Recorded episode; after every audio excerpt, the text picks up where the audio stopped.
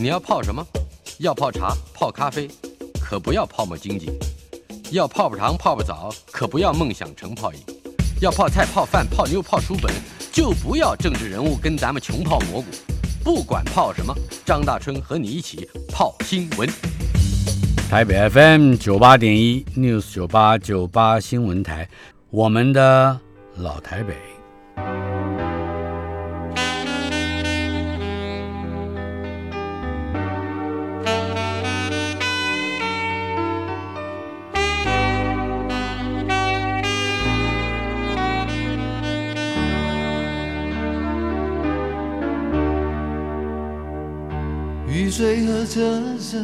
我的老台北没有一个固定的时间坐标，它在我们始终无法全然忘掉的往事里。而我们的老台北这个单元今天播出今年的最后一集，也是第四十五集，邀请到的是我们的老朋友日兴铸字行的老板，日兴的第二代接班人张介冠先生。呃，介冠兄在我们的节目出现了，应该是至少两到三次了。呃，都是为了日日新这样的一个坚持在传统的活字印刷以及铸字字模的这个工艺和呃产业之中，我们希望它能够更发扬光大。而张介冠张老板也是在台湾唯一一位，我想是最坚持的，要守住这个行业的人。但是他的铸字行所在地太原路，也是老台北的非常重要的一部分。嗯，我们要理解这个地方，要大概也同时能理解到大概六七十年前的大同区，以及它和万华区，以及和台北火车站，现在大家都叫北车的地方，它中间有一个发展性的一个活性的联系。首先，请问。四十一年次的张介冠先生，你印象之中最早最老的台北是个什么样的模样？特别是你生活的那个区域。主持人好，各位听众大家好。其实，在现在的大同区，其实早期它是有三个区域，是由大同、还有延平、还有建成三个区合并而来的。是。那太原路呢，刚好是在早期的建成区。嗯，那日兴铸字行也一直在建成区这里，就是在太原路的周遭这条路上面，啊，经营了五十多年。呃，在早期的这个建成区，尤其是我们俗称的台北后火车站，嗯，其实早期是形形色色，那三百六十行很多都跟这里有相当大的关联。后火车站原先在日据时代不叫后火车站，它叫后驿，驿驿马车的驿。讲讲这个驿，大概在当时它的一个人文风光是什么？好的，我们一般现在我们俗称车站呢，嗯，早期在日治时代的用词叫做驿站，嗯，哦，那这也是源自于汤池，然后早期我们。在中国，就是华夏大地里面有很多需要马匹叫换的，叫驿站。三十里、六十里驿站对，三十里小驿，六十里大驿。那所以呢，这个车站就就叫驿站。那因为台北车站是蛮大的哦，所以它有前站跟后站。是，那后站就就叫后驿。那后驿的形形色色是早期很多。呃，从外地来到台北落脚的第一个地方，嗯，哦，就是往后驿这边候车站，候车站，我们后来简称叫候候车站，嘿，对，这边啊来寻求他们安身的地方。嗯嗯，那为为什么要到这里？是这个后火车站。嗯，其实最大的原因是早期在。后火车站附近呢，有非常多的职业介绍所哦，也就是说中南部要上来的人，我们现在叫北漂啊，对，这这些人他要找工作，第一件事情就是找工作，是吧？对，还不见得是找旅馆或者找饭店，是吧？对，呃，上来先想赚钱最重要，是哦，所以就会先到职业介绍所。所以你小的时候还有职业介绍所？有有好多，大概是什么样的一个？其实它就是小小的一间，差不多五六平大，就就已经算很大。有的可能是只有一两平大，是那就一两张桌子，两三个人在那边，黑板上面就写着密密麻麻。那到底真的假的不晓得啊？哦，就是说哦，哪一个公司在哪里啊？要招几个人？黑板粉笔。对对对对，呃，要外务员呢，或是技术人员呢，或是什么人，要蛮蛮多，就写在黑板上面。是，那进来一看，我是想当学徒的，我想学什么的啊，这样就看到哪里啊？是，所以这个呃，也就是建成区，对，或者是包括延平、大同，大概都是跟这个职业介绍所有比较密切的关系。其实是职业介绍所几乎都集中在。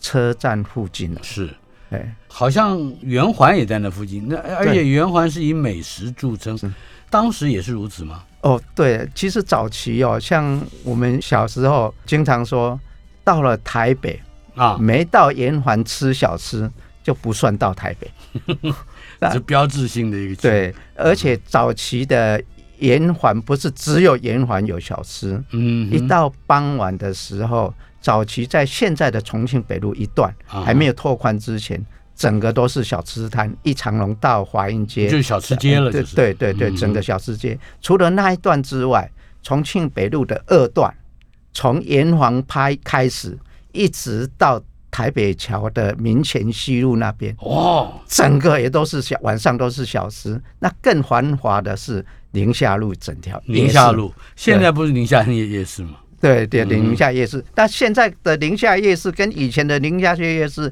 差多了啦。怎么说？规模跟摊位的话，以前宁夏夜市是从炎黄开始算，一直到现在大同分区那边，是。整个也都是小吃摊，嗯，早则上千摊，在炎黄周围，晚上真的在经营的，是。呃。多的可能是讲不好听，可能上万 以上说不定，因为它范围太广了。嗯，那很多都是经营到凌晨，所以它有包括夜生活吗？对，非常尤其早期的，像金龙酒店就在华阴街，就在台北后火车站的华阴街，华阴街，是是。哦，那。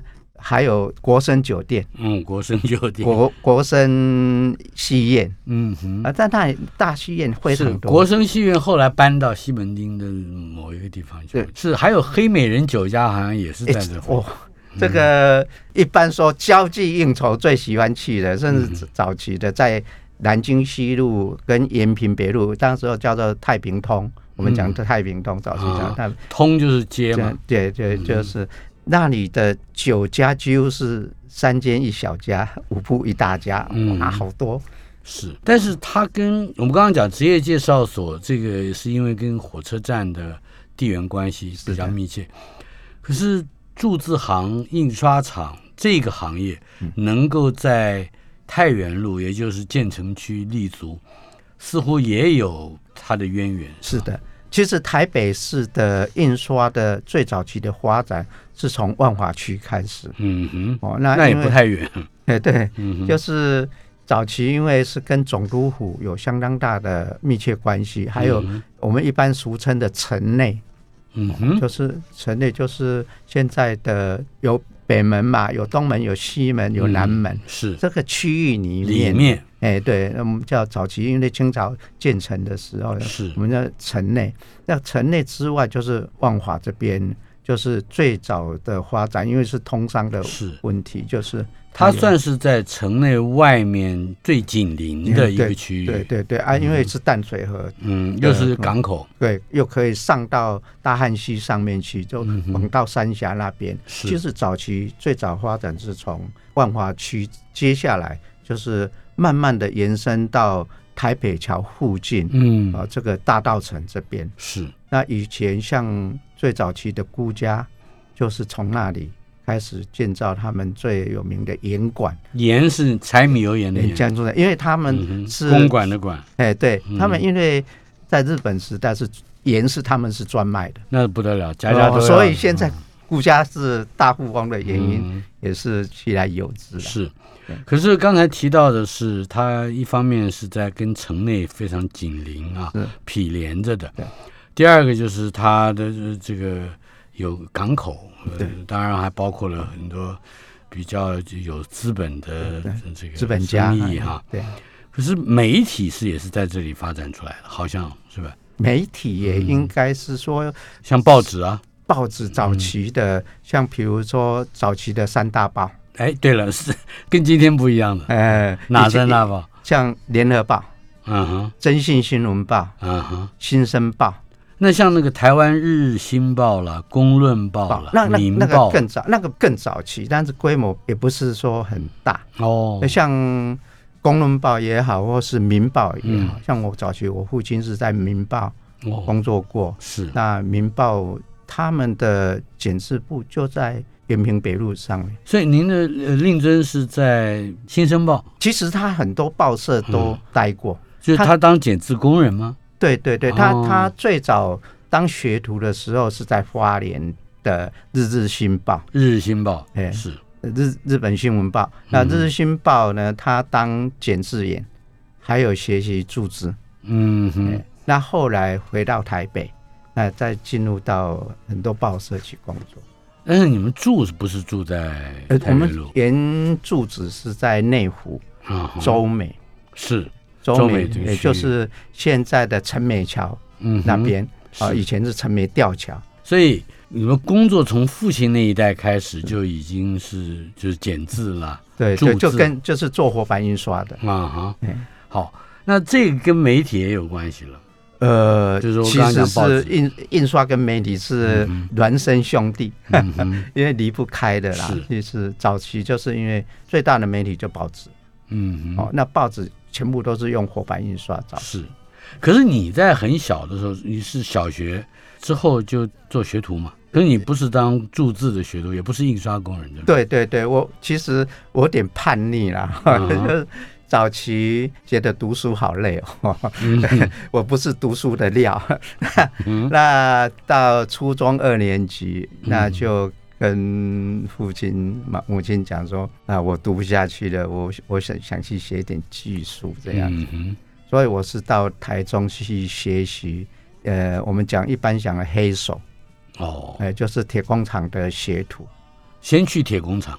对，先去铁工厂，那学习车床、钳工、撞床、起床。我小时候，你你讲的这几个名词，每天在报纸的分类网上都有的。对，这里蒸车床，那里是什么？是吧？对对对对，反正都是都是床。对，那我去当学徒，那个铁工厂其实规模非常大。可是，在台中，在台中，嗯哼，我们讲球阿卡。就是在复兴路那边，嗯哼，哎，就是以前叫明通药局、明通药厂的对面。呃，什么时候又有什么样的机缘又回到台北呢？那因为呃有一些特殊的情况，我在那里学习一阵子以后，然后回到台北来工作。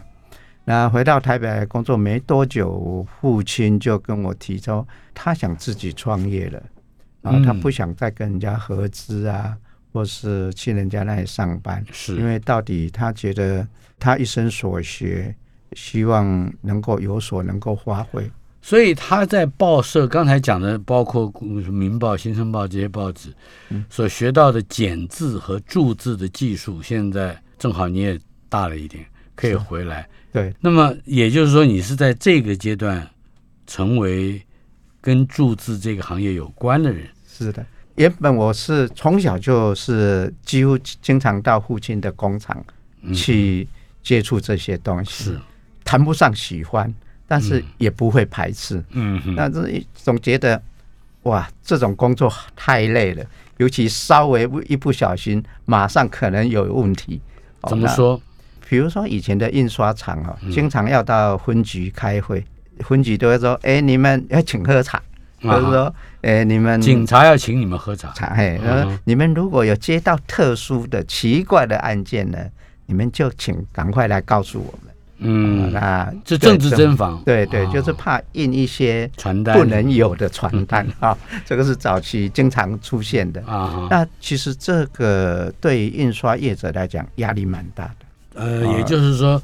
背后有个老大哥的眼睛对盯着你。对对对对对，但所以话不能乱说，哎、嗯东西也不能乱印，哈、哈。哎，可是你的第一份在印刷厂的工作，好像不是涉及到剪字注字，是跑外务是吧？是的，这这是可以讲讲介绍一下那个时候好在台北你怎么去跑一个印刷的外务？呃知道那每一届哪一些事？好的，我踏入印刷这个行业，其实最早是因为我们本来要开印刷厂。是。那我父亲他其实在技术上面其实是相当纯熟厉害的，但是对于经营、估价这方面，他就几乎没有没有接触过，嗯。不是不懂，但是比较呃生疏。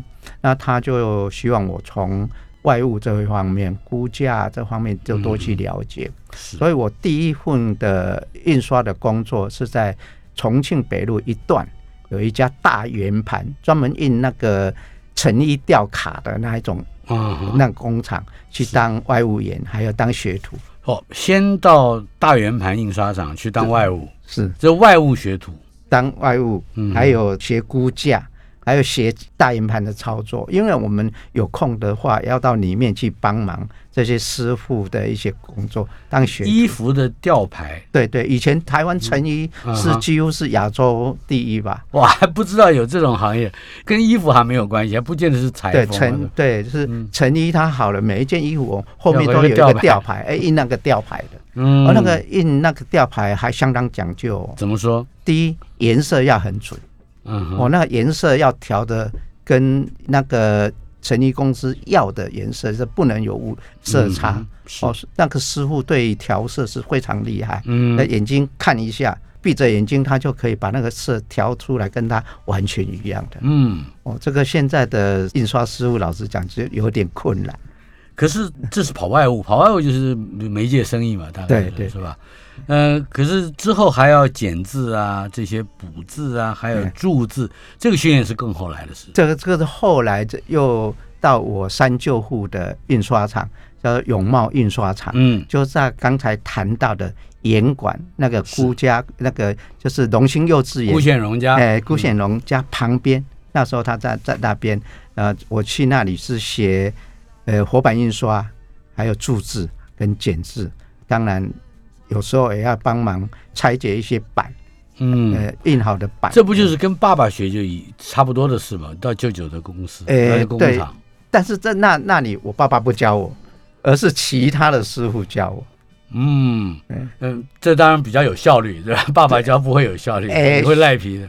爸爸打我会不舒服啊，其他的师傅打我没话说、啊。真的还打吗？哦，打，真的打。我要听一听老台北人怎么打小孩的。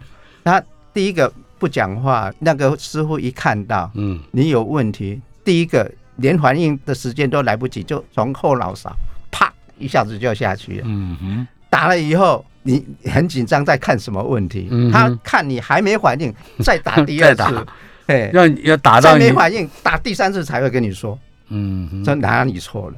我以前当学徒是这样子，是，我知道你还有过一个经历，看起来表面上跟注字、剪字或者是补字没什么关系，嗯但是你对音响和电容电阻这些的组装，好像也有过一段一段经验，这是怎么回事？这跟工作没有关系了，对，没有关系。是这个大概也发生在这段期间吧？对它那个发生在我们创业嗯哼，的初期那那那一段。其实最早是因为我小时候，我父亲很喜欢听演歌，嗯，我很喜欢听日本演歌。是，我记得在我三四岁的时候，嗯，他买了一台那个留声机，就是手摇上滑条啊那一种留声机回来。哦，我好新鲜呢！一看，哎，这个怎么一个黑一块黑黑的放上去以后，那个竹针放上去，那它就这个大喇叭就有声音了。嗯哼，哇，就对这种东西很好奇。那到了我八岁，就上小学的时候，民国四十九年，哎，他买了第一台收音机。嗯，我从那时候我就开始迷上了听收音机，啊，听广播剧，最后听音乐。那影响最深的其实是有一年郭美珍回到台湾来。指挥家，指挥家，郭美珍是第一个女性指挥家。对，在中山堂演奏啊，的那一次，让我对于古典音乐产生非常大的你在你在现场买票进去的吗？还是？呃，不是，后来我记得好像是有广播的哦，录录音的，嗯，录音的。哇，这个跟我以前听的都不一样。我已经快四十年没有听到郭美珍这个名字。从那个时候开始，我就一头往古典音乐里面栽了，这样子。那就是因为这样子，听听听。那当时在圆环附近有非常多。非常好的音响器材店哦，哎，所以你要开始学习自己组装吗？哎，没有，先开始去看哪一些音响的为什么卖那么贵？嗯，那那第一个印象是为什么他那个同样一台扩大机，为什么有的几千块，有的好几十万？在当时那个时候就好几十万。对，五六民国五四五六十年就哦，那个玩音响跟玩玩相机一样是。那 慢慢的去了解到说他们之间的差异，还有因为经常我是下了班以后，因为都邻居嘛，啊，他他们就知道哦，我下了班了，那去那边听听音乐，那无形间他就慢慢跟我讲解喇叭的摆位啊，喇叭哪哪里不同，构造不同，然后这些音响因为什么不同，所以有什么不一样的地方。我是从那时候开始一直训练。去辨别哦，原来这个声音是叫做比较甜的，那个叫做比较干的，这个是比较厚的，这个音场是比较深的、比较宽的。哦，从那里慢慢建立对音乐的了解。那样的时代要听那样的音乐，来，悲情城市。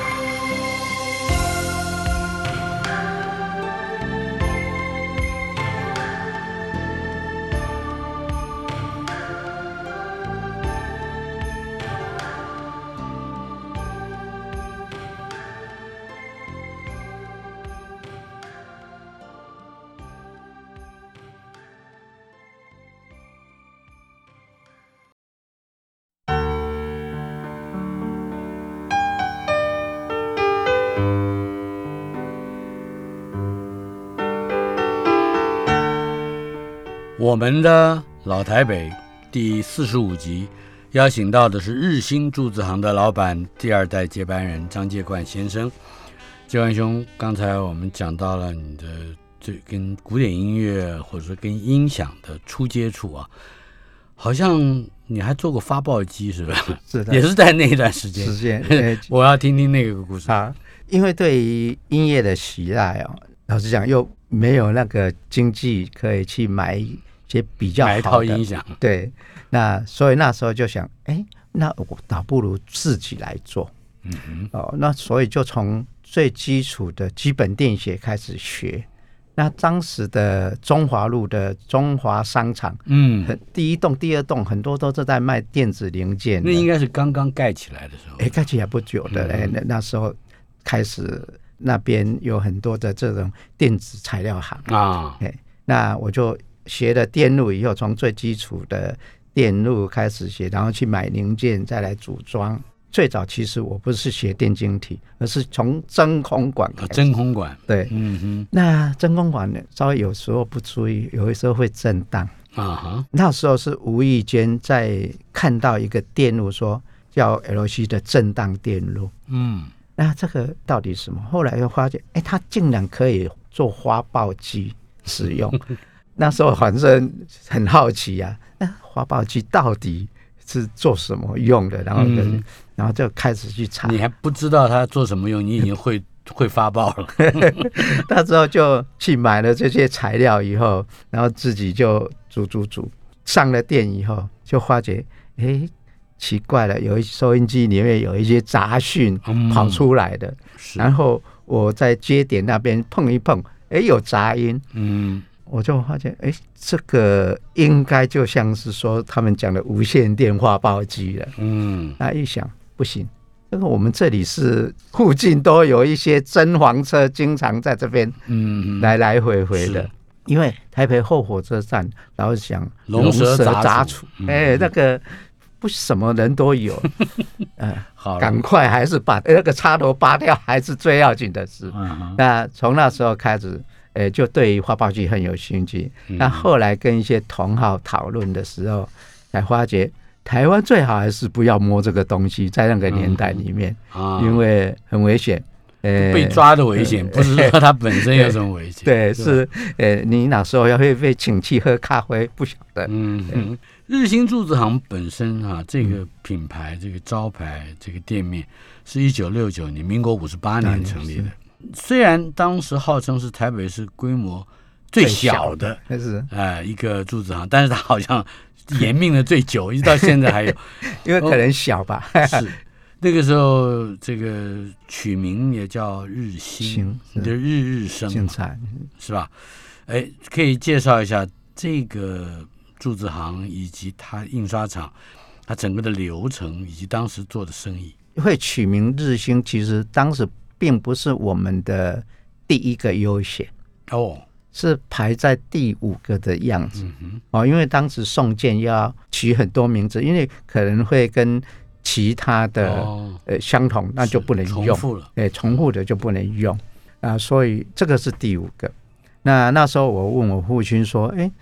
呃，取日星有什么特殊意义没有？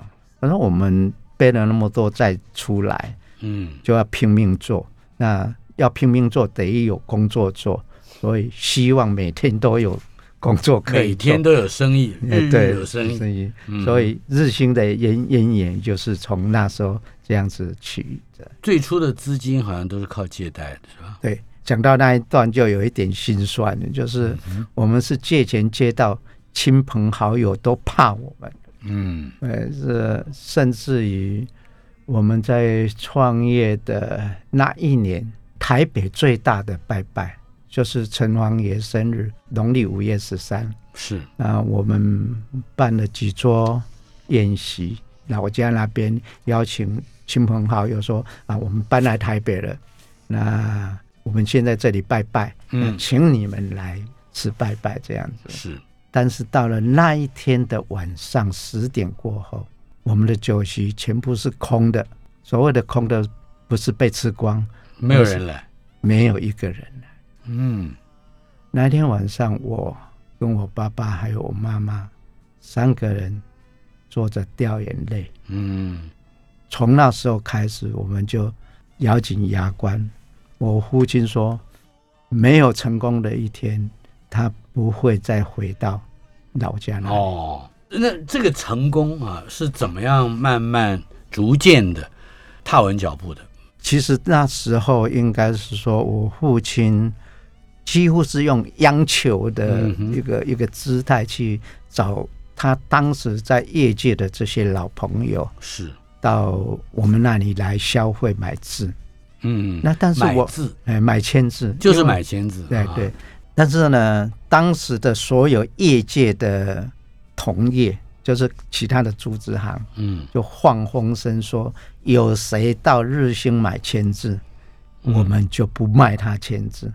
哇，这个是非常恶性的竞争。嗯，这这没办法。那可是为什么要去买字，或者说它的这个用处啊？当然我们知道是印刷了，是。可是它也会，比如说它是怎么样的一个流程？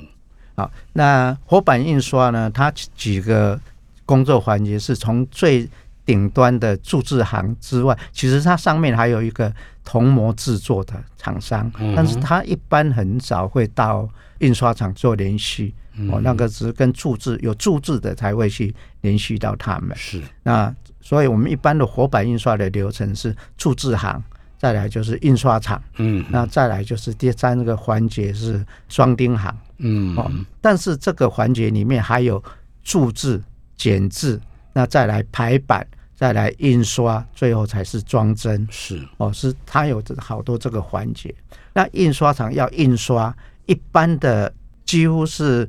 小型的印刷厂，它本身不生产签字，嗯，它必须得跟注字行买签字。嗯，但是你们是一贯的，我们只生产签字，嗯，是注字行只生产签字，是，还有帮人家按原稿剪签字，这个是印刷厂，它的工作上面比较不会花费太多的精力在这边的，嗯嗯，哦，那他就铸字行买了签字以后，如果大这种稿件，他就铸字行剪了。回来我就排版印刷就好了。嗯，当当时是这样。您刚刚讲上游还有一个铜模，那那个就是所铸的字的模子。对，它一个铜模可以铸可以铸很多个字。签字。哎，对。好了，那那个铜模是谁在做呢？早期的铜模铸造厂，他们是自己刻，用手刻的。没有，他要到别家的铸字行去买铅字啊，再用那一个铅字当母，叫做字种。啊，种子的种。子，哎，那回来再把它电镀，就是慢慢的电镀成那个铜模，铜模，所以铜模就比较坚硬，它就可以再当一个母来来铸造生产铸字。是的，那所以那时候只要那个注字行知道说你这个要买来替日兴做铜模的，他就大概就买不到了。好。但是克服这个这些困难，那大概花了多久的时间？哦，其实这又是心酸血泪史。不过还是有一段时间，三五年以上了。但是你们一天可以住到多的话，可以住到十万个字，对不对？可以，几十万字。哎，因为我们的标准呢，一般的标准，一个注字师傅在。八小时里面，嗯，是注四十盒为准。所谓的四十盒，四十盒就是我们那个装签字的盒子，它有一个固定的。那我们一般讲内文，就是以前印报纸或是书籍，哎，六号、七号，或是呃标准印书籍是用五号字。啊，五号字的话，一盒是七百一十四个字。哦，那所以呢，四十盒差不多三万个字一天。哎，一天。标准八个小时是三万个字，但是早期我跟我父亲是二十四小时轮流，一个做白天，一个做晚上。哦，一个人做十二个小时。对，一个人做十二个小时。你要做几盒？其实都超过一百五十盒。我们就一百盒就七万多，七万字，对，七万字。那在五十盒又三万文，就超过十万个字。嗯哼，父子两个就是二十万个字，是每天要是十几万，十十多万。因为其实我们父子两个的速度都是超过那个数目，就是人家是八小时四十盒，我们两父子大概都是八小时都超过六十盒以上，是这样拼生命、拼时间、拼体力，体力把日兴撑起来的。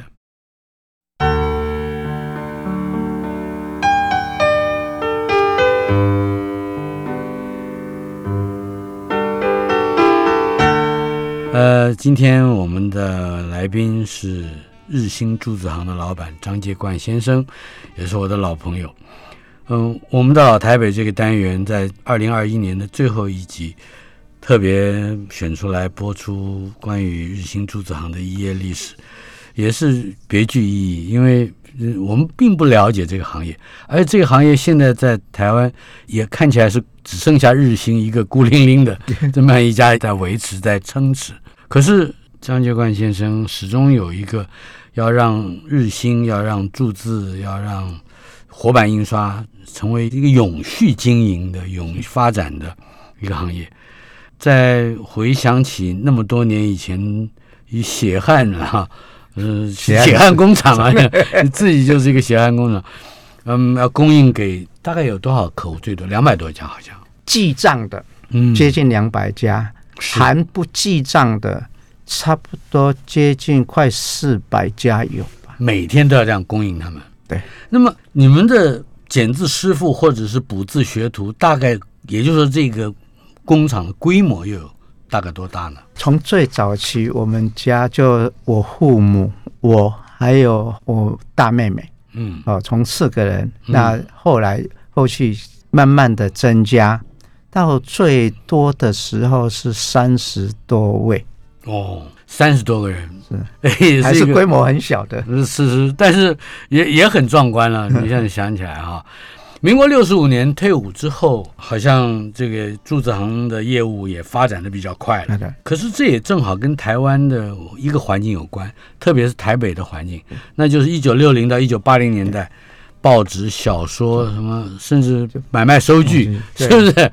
你们都印吧？啊，对，那也是正好，就是活版印刷或者是排版最兴盛的时代。谈谈你的那个时候的生意。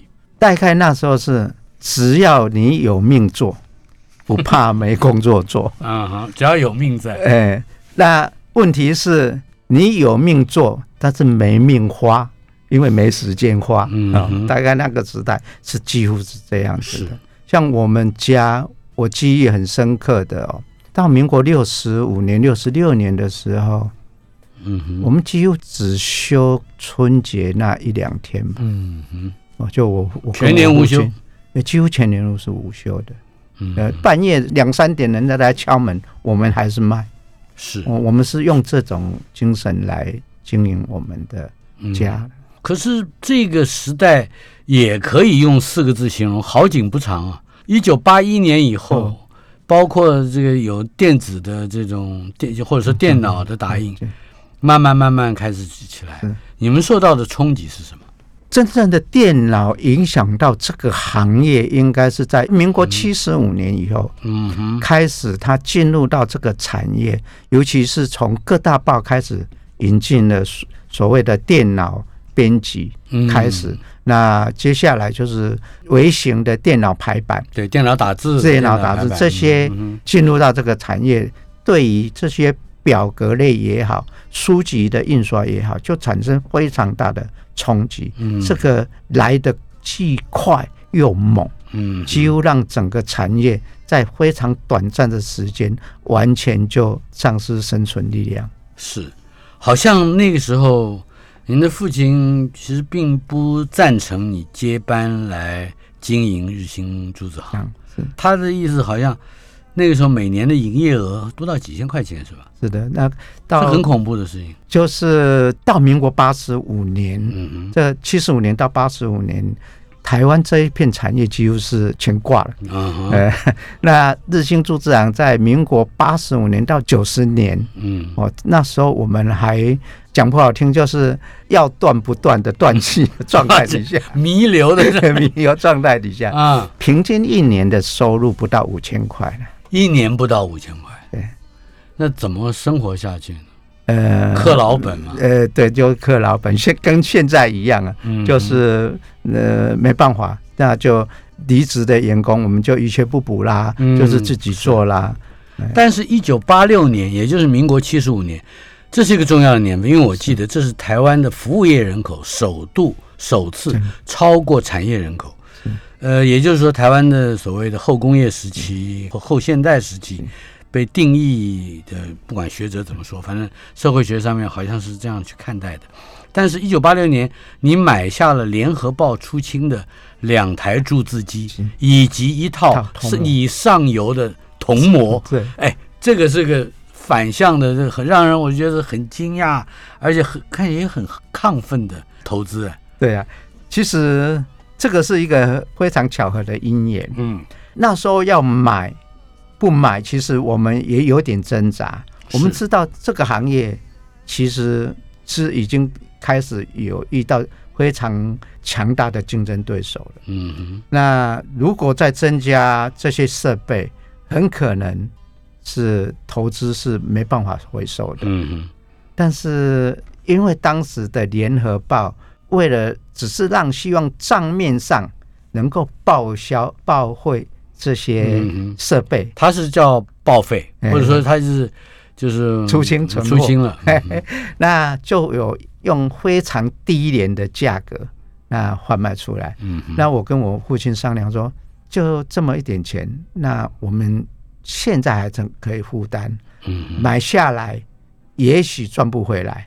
但是最起码我们在运作上面会比较方便的。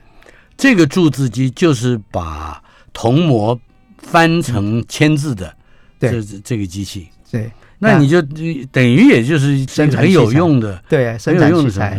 哎，哦，因为那时候总共花了才几万块吧，嗯，两三万块还是哦，哎，蛮便宜的。是，可是铜模应该不不少钱吧？其实铜模总数是差不多四千五百个，差不多五千个左右。啊五千个一个好像是一块钱的样子。哦哦，那真是太便宜了。那它是论斤称，你不当玩具都可以了。呃，它论斤称的啊，因为没有人要啊，嗯，还得自己去帮他载啊。是，所以它是各种型号的字，各种字体的字也都有，只是不全，对不对？其实四千多是单一号、初号、宋体。哦，对，这个后来王董事长很后悔。是是是，宋 体字不容易有的。呃，对，因为以前报纸的大标，嗯，就是都是宋，都都是宋体，而且是初号最大的。嗯，哎，这这是一个相当难得的机会。为了保存铸字行，一九八零年代的末期，一九八八年，你不但是买了这个，你还买了照相制版机，是，你还一个人包办制版的业务。我想你。先谈谈这一段时间你的你的奋进努力，好吧？好，因为在民国七十五年开始，电脑进入到这个产业以后呢，那我们的客户就慢慢的一直在转型。嗯，那他们就会要求说，希望我能够配合他们，同样服务说帮他们做版。那我说，其实我们附近就有了啊。嗯，他说，但是我来你这里买字，那。就一趟就完了，就不必再绕个道，又到别的地方去。那所以，我那时候对于数字行的萎缩也有点担心。是，那在思考转型是可能是一个不得不的选择，所以那时候就引进了电脑排版跟照相制版。嗯那电脑排版的部分呢，就委任我妹妹两个妹妹经营。那我就专心做照相制版。那我本身因为对于摄影有一些相当高的兴趣跟基础，嗯哼，那尤其在暗黄的部分有一些技术。你也会洗照片？对我，我拍窗框都是自己来，在黑白照片上面是，那就借由在暗黄跟摄影的技巧，就把它使用到照相制版这边来。嗯哼，那当时在一般的所谓的这些照相制版厂。他们几乎严格来讲没有这样的基础，是，所以他们有可能做的不错，但是没有办法做到精致。嗯，那对我来说，我的个性是追求精致的人，所以这也是你的竞争力，不可取代的竞争力。呃，这也是死穴，没办法。那时候，这为了了解到这个不同的，不是活版印刷的这种印刷方式的整个。技术性的问题。我一开始是到每一家有这样子设备的印刷厂，就是他有平板印刷的印刷厂，去了解他们每一个人的作业习性，每一个人作业的习惯是不一样的。那他的一些个人的偏好是什么？机器的特征是什么？这些我都把它摸得熟了以后，我会按照个人的他的个人的工作习性去做版，配合他在工作上面的一些个性。所以你有一套别人没有的制版技巧。对，我有一个名词哈，说在暗房里头摇黑卡。对。这是什么？哦，哎，可见啊，这好像也是你得意的厉害啊，讲一讲好不好？对好，其实我们摇黑卡在摄影的时候呢，是某一些光差，就是它的亮部跟暗部差距很大的时候，反差，对，反差太大了，我们必须得在亮部把它用黑卡去遮它，让它减少曝光。嗯，但是从来没有人思考我要用白卡哦。这个是要增光吗？对，这个是在暗房里面会用到的，就是我把暗部太浓的底片呢，我减少它曝光，就是用白卡去把它减光。哦，那我把这个黑卡跟白卡的这些所有拍照的跟洗照片的这相关的技术融合到制版里面。那那时候曾经有人就拿了一张。讲不好听，很难搞的这原稿过来，他是剪报剪一剪以后，把图片啊、文字啊全全部都放在那个一张 A 三的演稿里面。所以你要部分的曝光，去一点一点的对，去调整出它一个温润的色相，对不对？对，嗯。所以我的地方要遮黑卡，有的地方要遮白卡。那一张板总共我分，我们讲究多重曝光，嗯分了十二次。那这个十二次呢，是总秒数不能超过十五秒。嗯，所以十五秒里面去做一张板，这个是非常特殊的。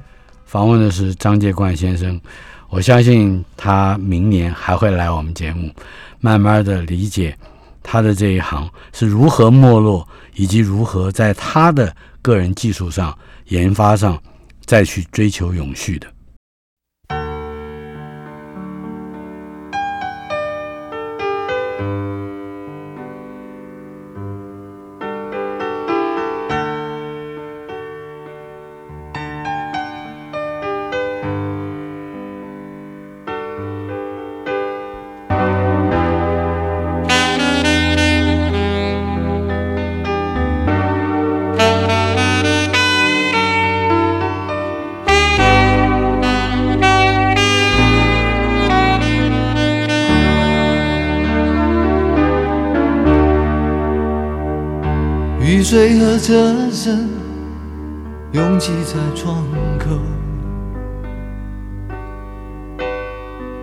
都市的边缘停留。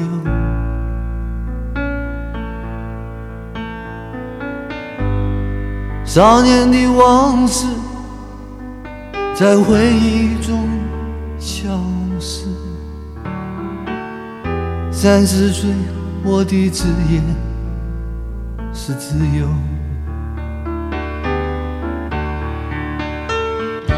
勤劳的人啊，无聊的人啊，还有陌生的我，在街头游走。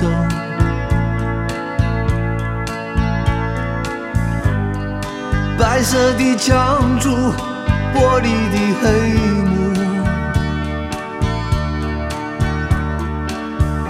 唱着改变社会的任务，告诉我。